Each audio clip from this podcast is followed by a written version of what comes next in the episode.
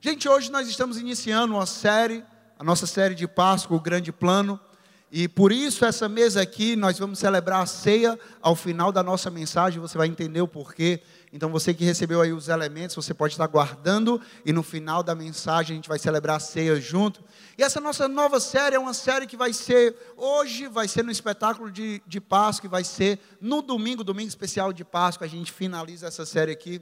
E o nome da série é O Grande Plano. O tema da nossa Páscoa, o tema do nosso espetáculo.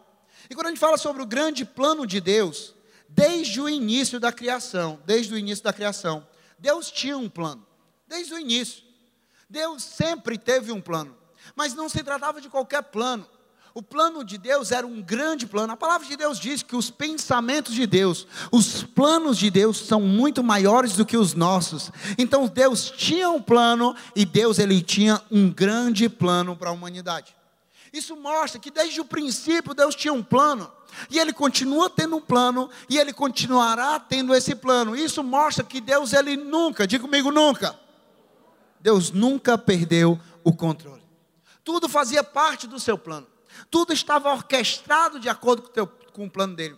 Tudo estava acontecendo de acordo para a execução desse plano. Eu amo que está lá em Jeremias 29, 11, que fala sobre esse plano. E a gente vai ver nesse trecho, ele fala três vezes sobre plano. O plano que Deus tem para nós, diz assim: Porque sou eu que conheço os planos que tenho para você, diz o Senhor.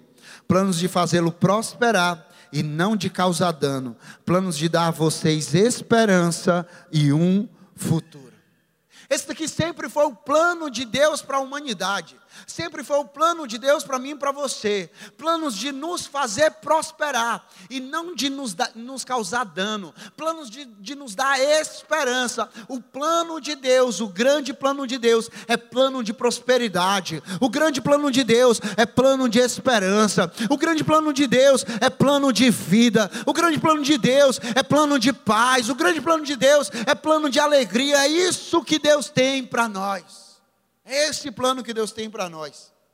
A grande obra de Deus, o grande plano de Deus começa na criação, desde o princípio. No princípio, Deus criou. Deus disse: haja luz e houve luz. Deus disse: haja firmamento e houve firmamento. Deus disse: haja animais e houve animais. Deus disse: façamos o homem a nossa imagem e semelhança, e assim foi feito desde o princípio. No plano da criação existiu a formação do ser humano mas não formado de qualquer jeito. Formado, feito a imagem e semelhança do Criador. A imagem e semelhança do Criador, nós fomos planejados para sermos feitos a imagem e semelhança do nosso Criador. E o Senhor colocou em nós, e o Senhor deu a nós autoridade, responsabilidade e domínio sobre aquilo que nós iríamos liderar. A partir daí, nós começamos a ver o plano de Deus, desde a criação. O plano de Deus desde o Antigo Testamento nós vemos. Agora a questão é, por que o plano? Por que se faz necessário esse plano? Por que era preciso um plano?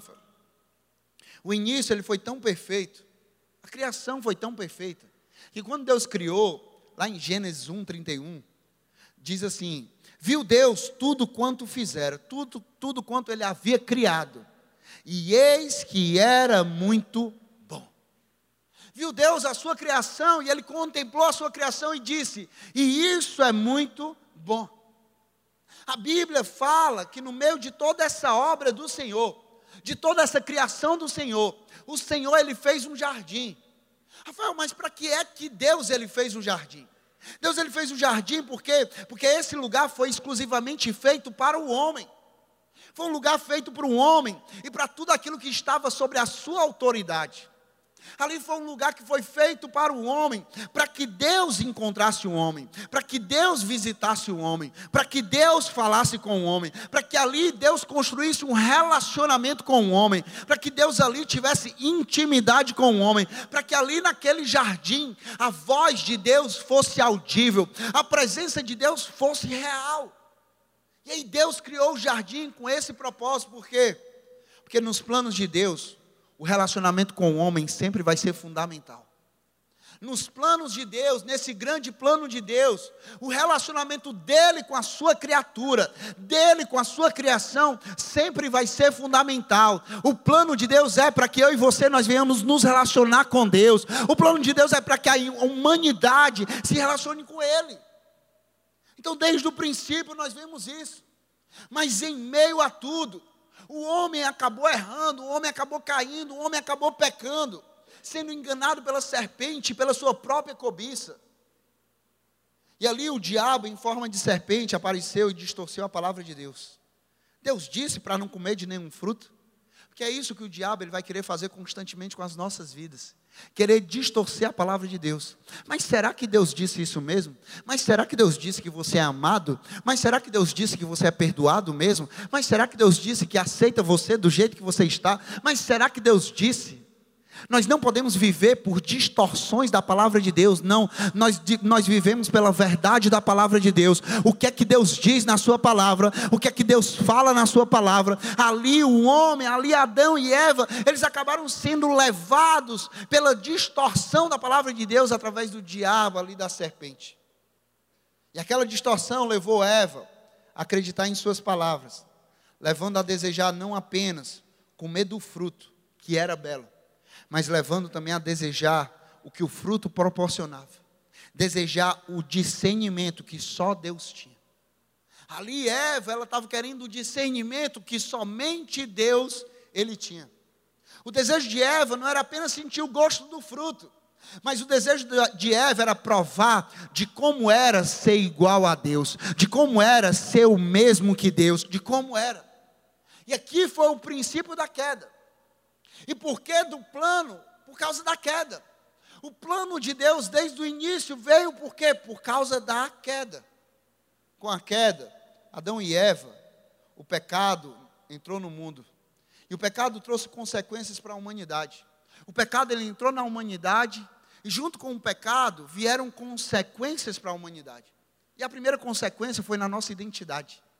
A primeira consequência do pecado é na nossa identidade. Porque o pecado, ele rouba a nossa identidade. O pecado, ele rouba a nossa identidade.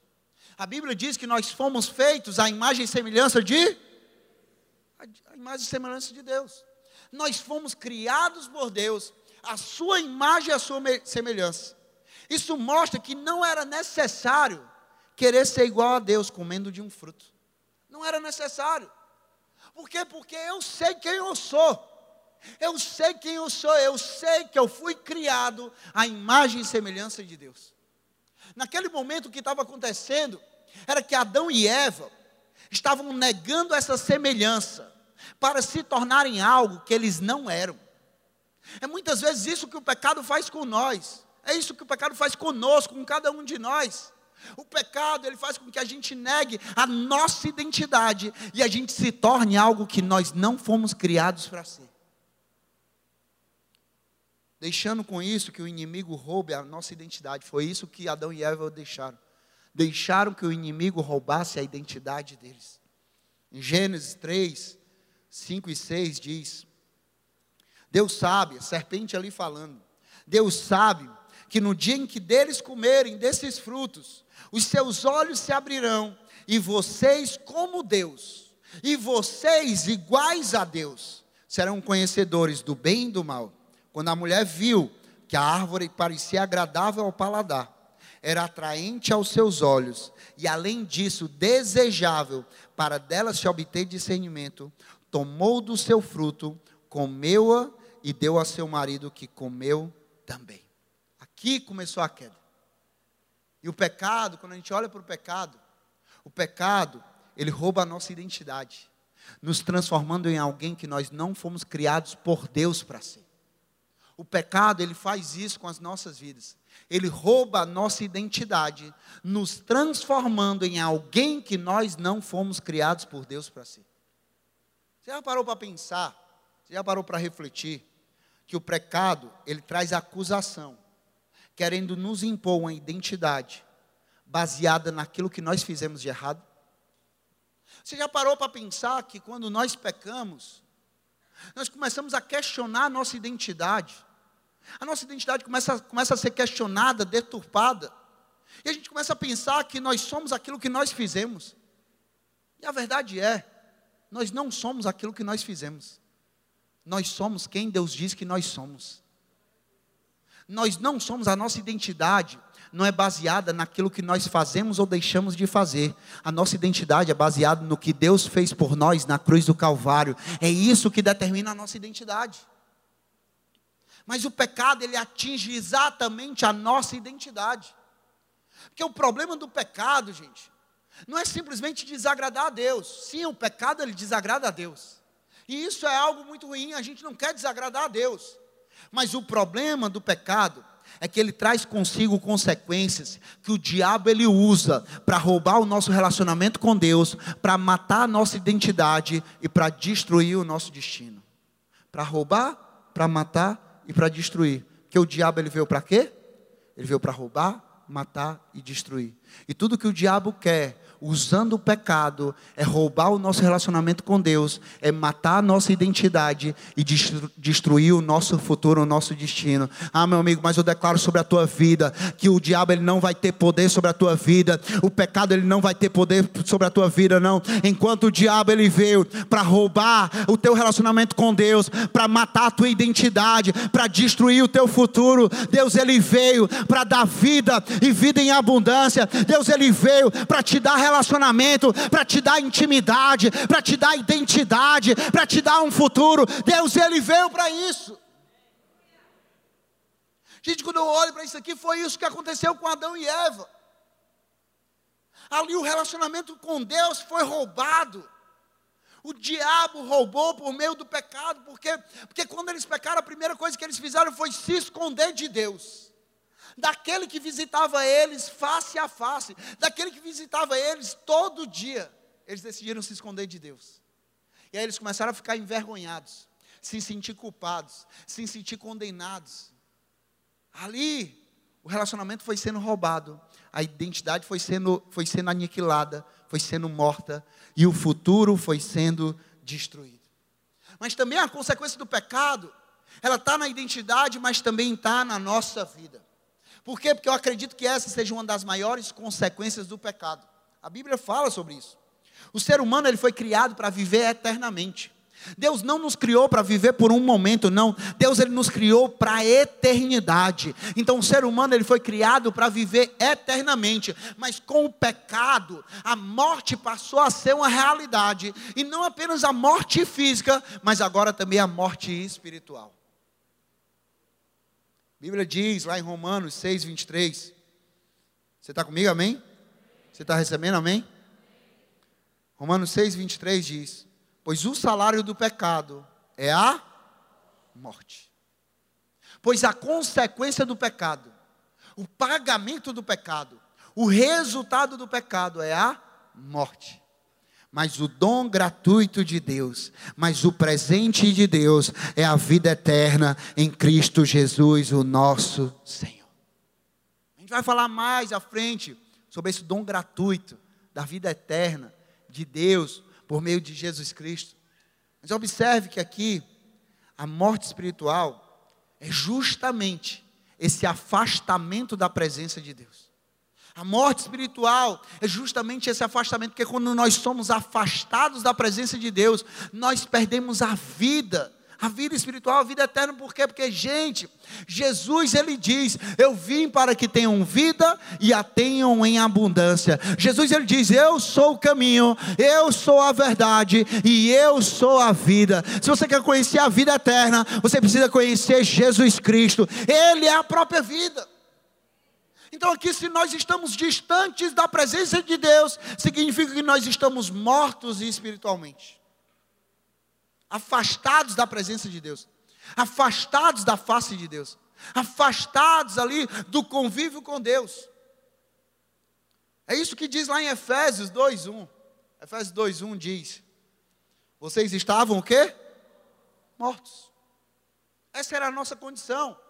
Vocês estavam mortos em que? Em suas transgressões e pecados.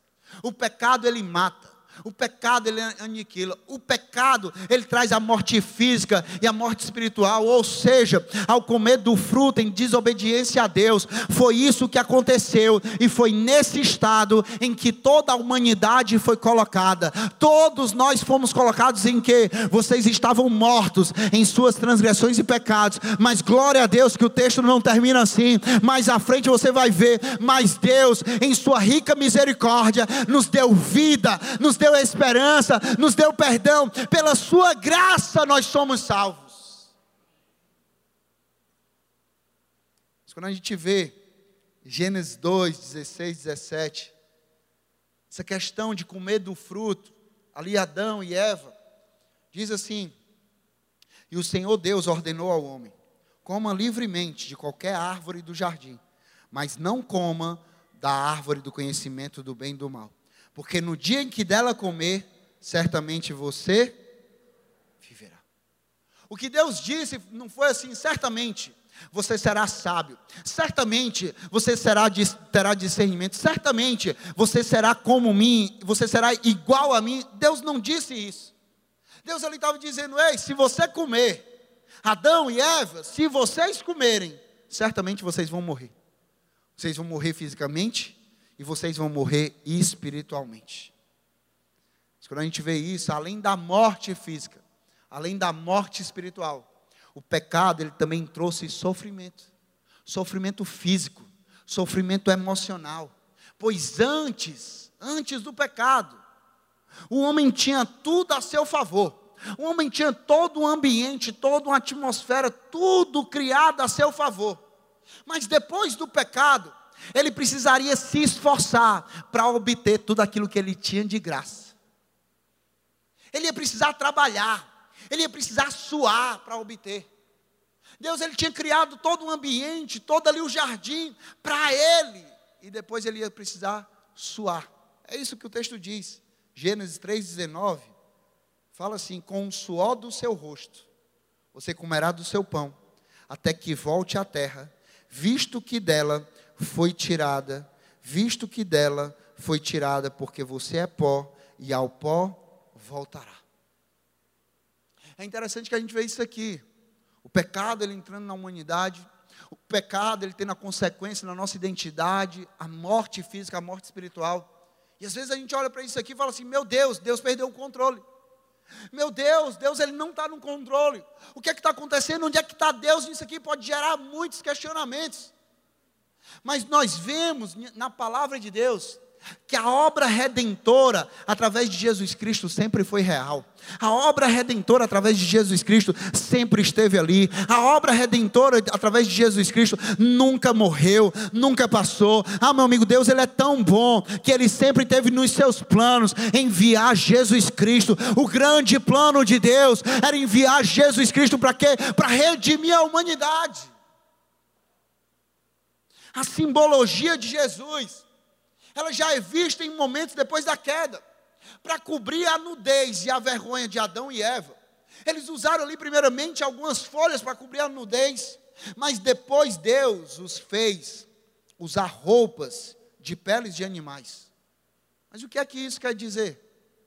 Se, você tava, se eles estavam usando uma roupa de pele de animal, significava que aquele animal tinha sido morto para ele usar a pele de animal.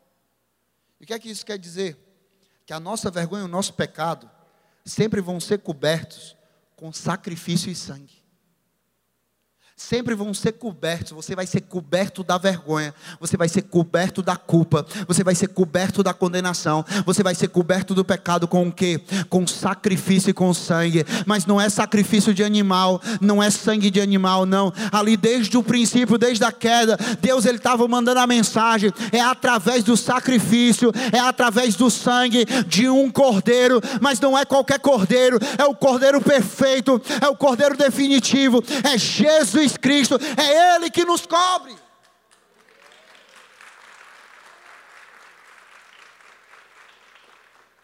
Para muitas pessoas, quando a gente fala sobre a expulsão do jardim, quando o homem, quando Adão e Eva foram expulsos do jardim, para muitas pessoas isso é um castigo.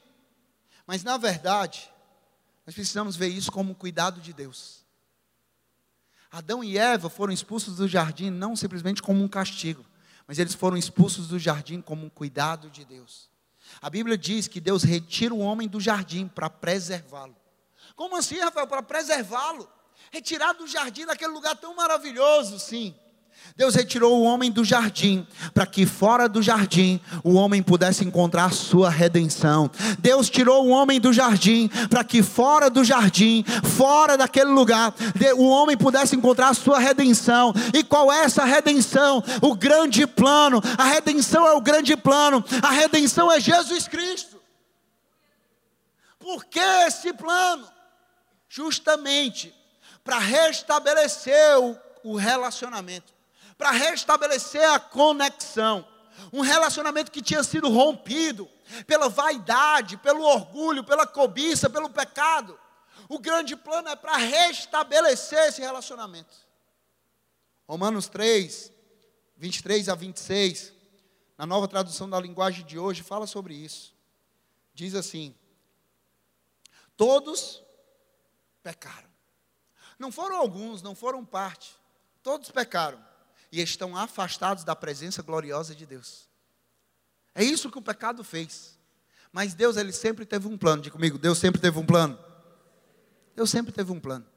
Então não para no afastamento da presença de Deus, mas pela sua graça e sem exigir nada, Deus aceita todos por meio de Cristo Jesus que os salva.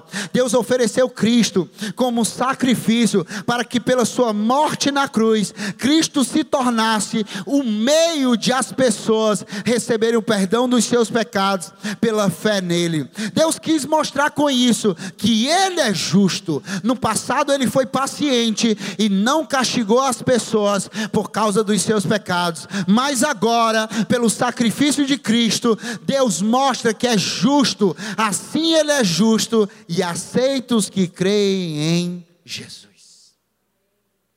Nós estávamos afastados da presença gloriosa de Deus por causa do pecado. Aí não para por aí, Deus tinha um plano. E o plano de Deus é o quê? Pela sua graça, sem exigir nada, Deus aceita todos. Deus aceita todos. Deus aceita você. Por isso que nós falamos tanto aqui na nossa igreja. Venha do jeito que você está.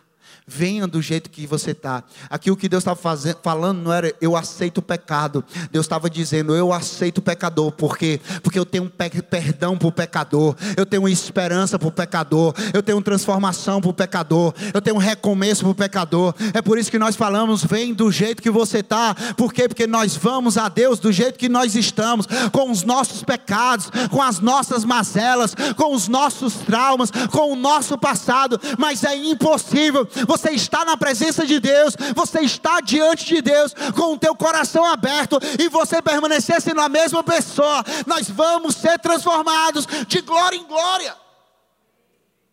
Deus ele te aceita. Ah, pastor, mas os meus erros Deus te aceita. Mas o meu passado Deus te aceita. Mas a minha história Deus te aceita. Mas o que eu fiz Deus te aceita.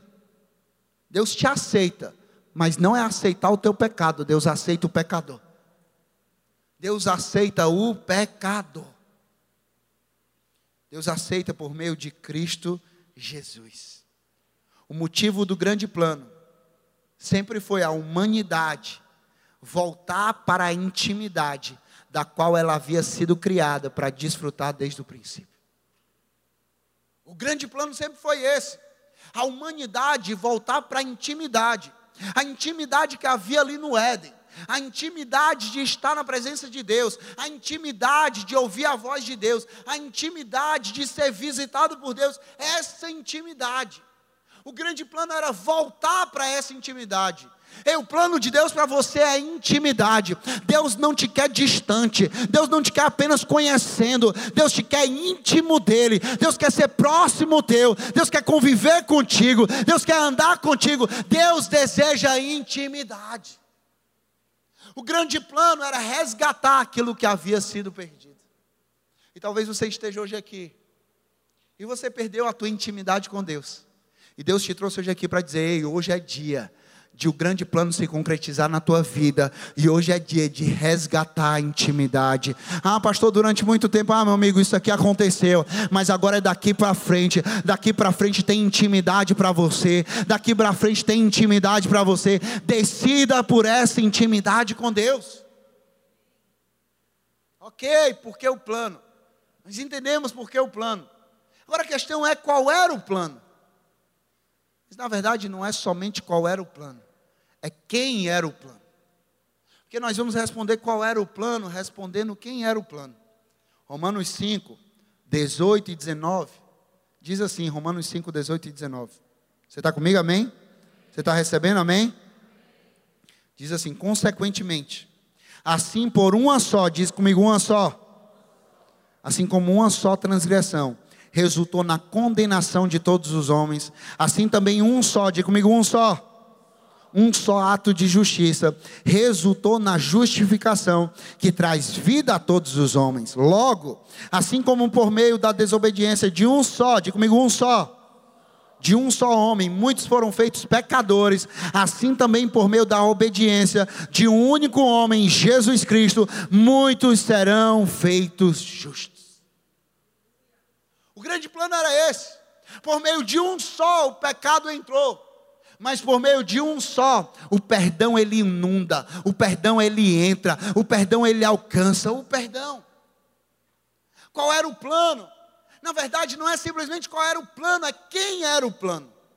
E ao longo da Bíblia, nós vemos, do início ao fim, de Gênesis a Apocalipse, nós vemos a Bíblia apontando para Ele, apontando para Jesus Cristo, apontando para aquele que é o grande plano nas nossas vidas. O plano era uma pessoa na verdade, o plano era o filho. O plano era o seu único filho, Jesus Cristo. Por quê? Porque somente ele poderia, poderia fazer pela humanidade, poderia fazer algo pela humanidade. Porque somente ele é o caminho, somente ele é a verdade e somente ele é a vida. Ninguém vem ao, vai ao Pai a não ser por ele. Somente Jesus seria capaz se o povo estava distante de Deus, se o povo havia sido afastado de Deus por causa do pecado, ah, meu amigo, só tinha um capaz de fazer isso, só tinha um capaz de reconciliar, só tinha um capaz de reaproximar, era Jesus. Por isso ele veio para nos reaproximar do Pai. Se por meio de um só homem o pecado veio e muitos foram afetados e feitos pecadores, por meio de um único homem, perfeito, sem pecados e sem manchas, muitos serão feitos justos e perdoados. Por meio de Jesus Cristo, nós somos perdoados. Por meio de Jesus Cristo, nós somos justificados. O grande plano de Deus é um plano cheio de graça. Cheio de graça. E o que é a graça de Deus? A graça de Deus é o favor imerecido. É o favor imerecido de Deus. Nós não merecemos. O fato é que nós não merecemos de fato. Às vezes a gente costuma olhar para uma pessoa e dizer: não, aquela pessoa não merece, não.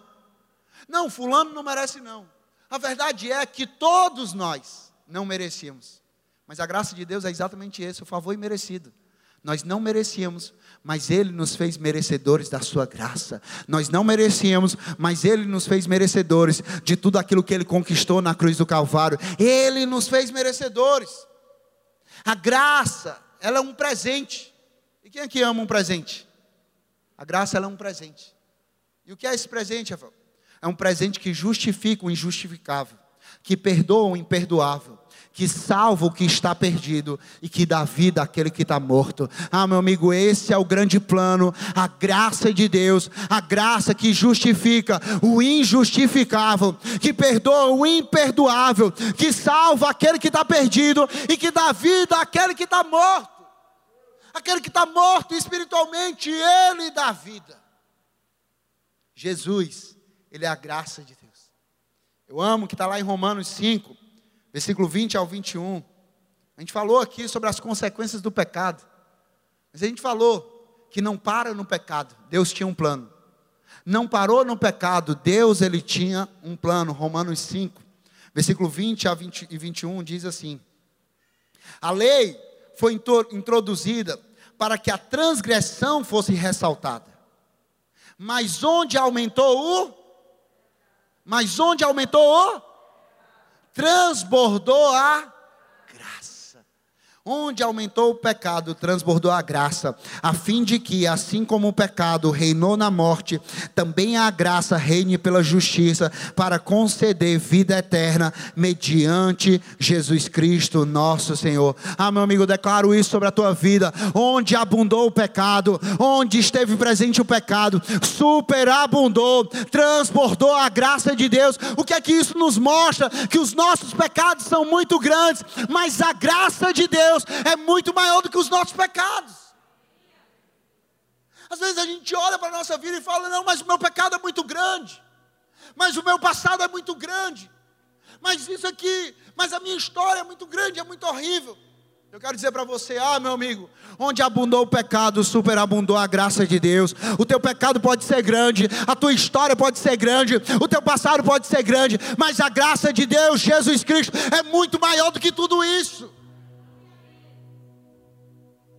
A graça não é menos, a graça é mais. Jesus não é menos, Jesus é mais. A graça, Jesus não é menor que. A graça, Jesus é maior que. Que às vezes a gente olha e fala assim: não, não, mas isso aqui é para todo mundo, não é para mim, não. Foi por causa disso. Ei, a graça, Jesus é muito maior que isso. A graça, Jesus, é muito maior do que uma traição. A graça, Jesus, é muito maior do que uma pornografia. A graça, Jesus, ela é muito maior do que uma mentira. A graça, Jesus, é muito maior do que qualquer pecado. A graça, Jesus, ela é maior. Jesus, ele é maior do que todo e qualquer pecado que você cometeu. Jesus, ele é maior do que todo e qualquer circunstância adversa que você está atravessando. Jesus ele é maior do que todo e qualquer passado que você carrega. Jesus ele é maior. O plano de Deus foi uma promessa. O grande plano de Deus era uma promessa. Deus prometeu que um dia alguém nascido de uma mulher pisaria na cabeça da serpente e assim cancelaria o débito do pecado gerado por Adão e Eva. Alguém nascido de uma, de uma mulher iria pisar na cabeça de uma serpente e cancelar todo o débito do pecado. Isso aqui mostra, meu amigo, que o ato da graça de Jesus foi muito maior do que o ato do pecado de Adão. Por causa de Jesus, nós podemos ter uma vida nova. Por causa de Jesus, nós podemos ter uma vida limpa. Por causa de Jesus, nós podemos ter uma vida livre de condenação. Romanos 8:1 diz, portanto, já não há mais condenação para aqueles que estão em Cristo Jesus. Eu olho para esse texto, eu lembro da mulher que foi flagrada em adultério. Aquela mulher flagrada em adultério, onde os fariseus religiosos queriam apedrejar e matar aquela mulher. E aí a condenação, ela encontrou aquela mulher por meio dos fariseus religiosos. Mas, do mesma forma que a condenação encontrou aquela mulher por meio dos religiosos, a graça e o perdão encontraram aquela mulher por meio de Jesus Cristo. João 8, 10 a 11. Essa história termina. Jesus perguntando: mulher, onde estão eles? Onde estão os teus acusadores? Ninguém te condenou? A mulher responde: Ninguém, Senhor, disse ela. Declarou Jesus eu também não a condeno. Agora vá e abandone a sua vida de pecado. Eu declaro isso sobre a tua vida. Que a mesma graça e o perdão que encontraram aquela mulher naquele momento, é a graça e o perdão que te encontra hoje aqui. É a graça e o perdão que te encontra hoje aqui. Deus diz para você: Eu não te condeno. Eu não vim para te condenar, eu vim para te salvar. Eu não vim para te condenar, eu vim para te libertar. Eu não vim para te aprisionar, eu vim para te dar vida, vida abundância, vida eterna. Eu vim para te dar esperança. Eu não te condeno, eu te perdoo, eu te liberto, eu te salvo. Tem graça e perdão para você hoje aqui. Gente, nós podemos ver a figura de Jesus sendo apontada por vários homens de Deus, profetas, no Antigo Testamento. Nós vemos na vida de Abraão, o Senhor chama Abraão para sacrificar o seu filho Isaac. E aí Abraão, em obediência, vai até aquele lugar para sacrificar o seu filho Isaac. E no momento daquele sacrifício, quando iria sacrificar o seu filho, o que é que, o que, é que Deus fez? Deus não permitiu. E Deus providenciou um cordeiro. Deus providenciou um cordeiro. Porque o que é que estava dizendo ali? O plano não era Isaac. O plano era o cordeiro. O plano era Jesus Cristo. Deus ele providencia o cordeiro perfeito. Deus ele providenciou o cordeiro definitivo. Deus ele providenciou Jesus Cristo. Ah, meu amigo, Colossenses 2, 13, 14 diz: quando nós iríamos ser sacrificados, mortos ali em nossas transgressões, aquele nosso estado, Deus ele providenciou para mim e para você um cordeiro para nos salvar, para nos libertar, para nos perdoar. Colossenses 2, 13 e 14 diz: quando vocês estavam mortos em pecados e na incircuncisão da sua carne, Deus os vivificou, Deus deu vida.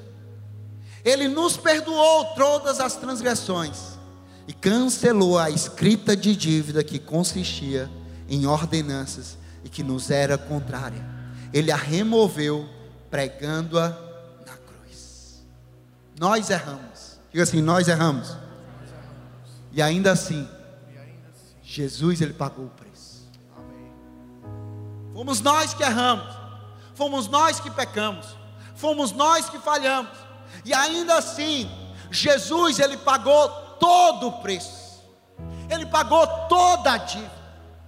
Ele cancelou toda a condenação que existia sobre mim e sobre você para que de fato nós pudéssemos ser livres. Por quê? Porque Deus ele enviou Jesus. Ele é o plano perfeito para a humanidade. João 3:16 e 17 diz: "Porque Deus tanto amou o mundo que deu o seu filho unigênito, para que todo aquele que nele crê não pereça, mas tenha a vida eterna. Pois Deus enviou o seu filho ao mundo, não para condenar o mundo, mas para que este fosse salvo por meio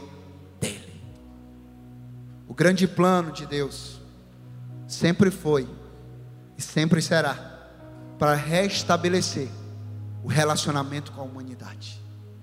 O grande plano de Deus sempre foi e sempre será para restabelecer a intimidade com a humanidade. O grande plano de Deus é uma pessoa e essa pessoa se chama Jesus Cristo. Por isso que hoje nós vamos celebrar a Páscoa a ceia de Jesus, porque que a Bíblia mostra que a Páscoa era, ela era celebrada anteriormente para celebrar a libertação do povo que estava cativo no Egito. E aí era uma festa para celebrar a libertação daquele povo.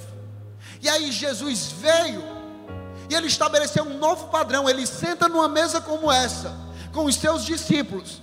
E ali ele faz uma ceia e ele ensina os discípulos a celebrar aquela ceia sempre em memória de Jesus. E ali ele fala sobre o corpo dele, simbolizado por aquele pão. Ele fala sobre o sangue dele, simbolizado por aquele vinho.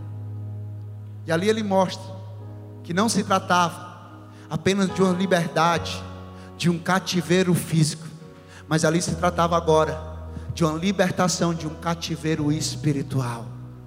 Ah, meu amigo, o que nós celebramos agora é que nós somos livres espiritualmente, nós somos livres de toda condenação, nós somos livres de toda culpa, nós somos livres de toda vergonha, nós somos livres do poder do pecado, nós não precisamos mais nos submeter ao jugo do pecado, porque, porque agora nós estamos debaixo da graça de Deus, nós estamos debaixo de Jesus Cristo. Por isso hoje, nós vamos celebrar a ceia de Jesus. Eu quero te convidar aí no teu lugar. Você levantar, se, se colocar de pé no teu lugar. Você levantar as tuas mãos para os céus. E você começar a declarar aí no teu lugar, meu amigo. Não existe nada tão poderoso, não existe nada tão grande, não existe nada que possa fazer a não ser o sangue de Jesus. É o sangue de Jesus que nos limpa, é o sangue de Jesus que nos lava, é o sangue de Jesus que nos purifica, é o sangue de Jesus que dá vida, é o sangue de Jesus.